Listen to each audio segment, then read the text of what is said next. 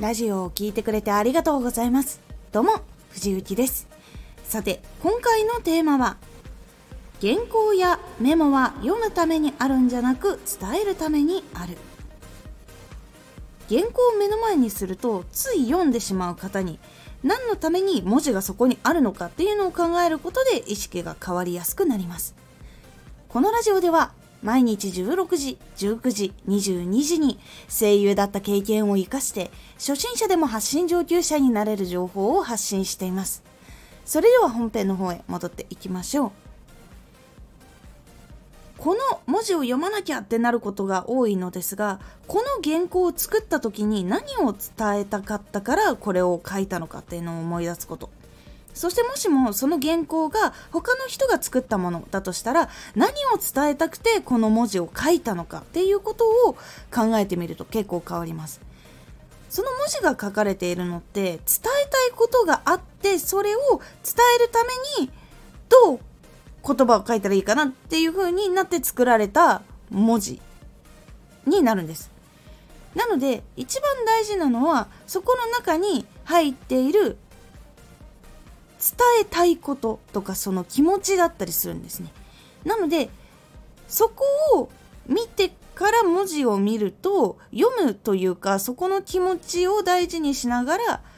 言葉を話すことができるようになるので原稿の文字を読むだけっていうことにはならなくなっていくんです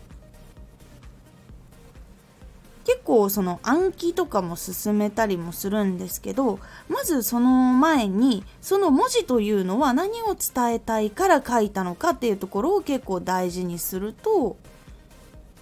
変わっていきます。でこれが分かってから暗記で喋ったりすることとかしていくと全然印象も変わるしその読む自分の気持ちとかも変わっていくので是非原稿とかメモに書いた文字っていうのは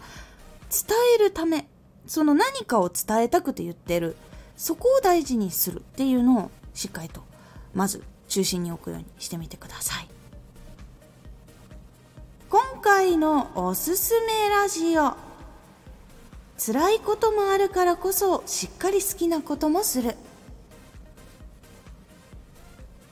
活動とか結構生活の中で辛いこともあるからこそしっかりと好きなこともして自分のモチベーションとかその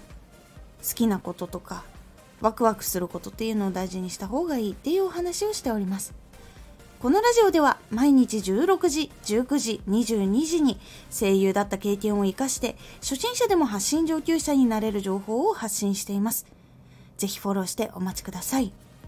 毎週2回火曜日と土曜日に藤雪から本気で発信するあなたに送るマッチョなプレミアムラジオを公開しています。有益な内容をしっかり発信するあなただからこそ収益化してほしい。ラジオ活動を中心に新しい広がりにつながっていってほしい。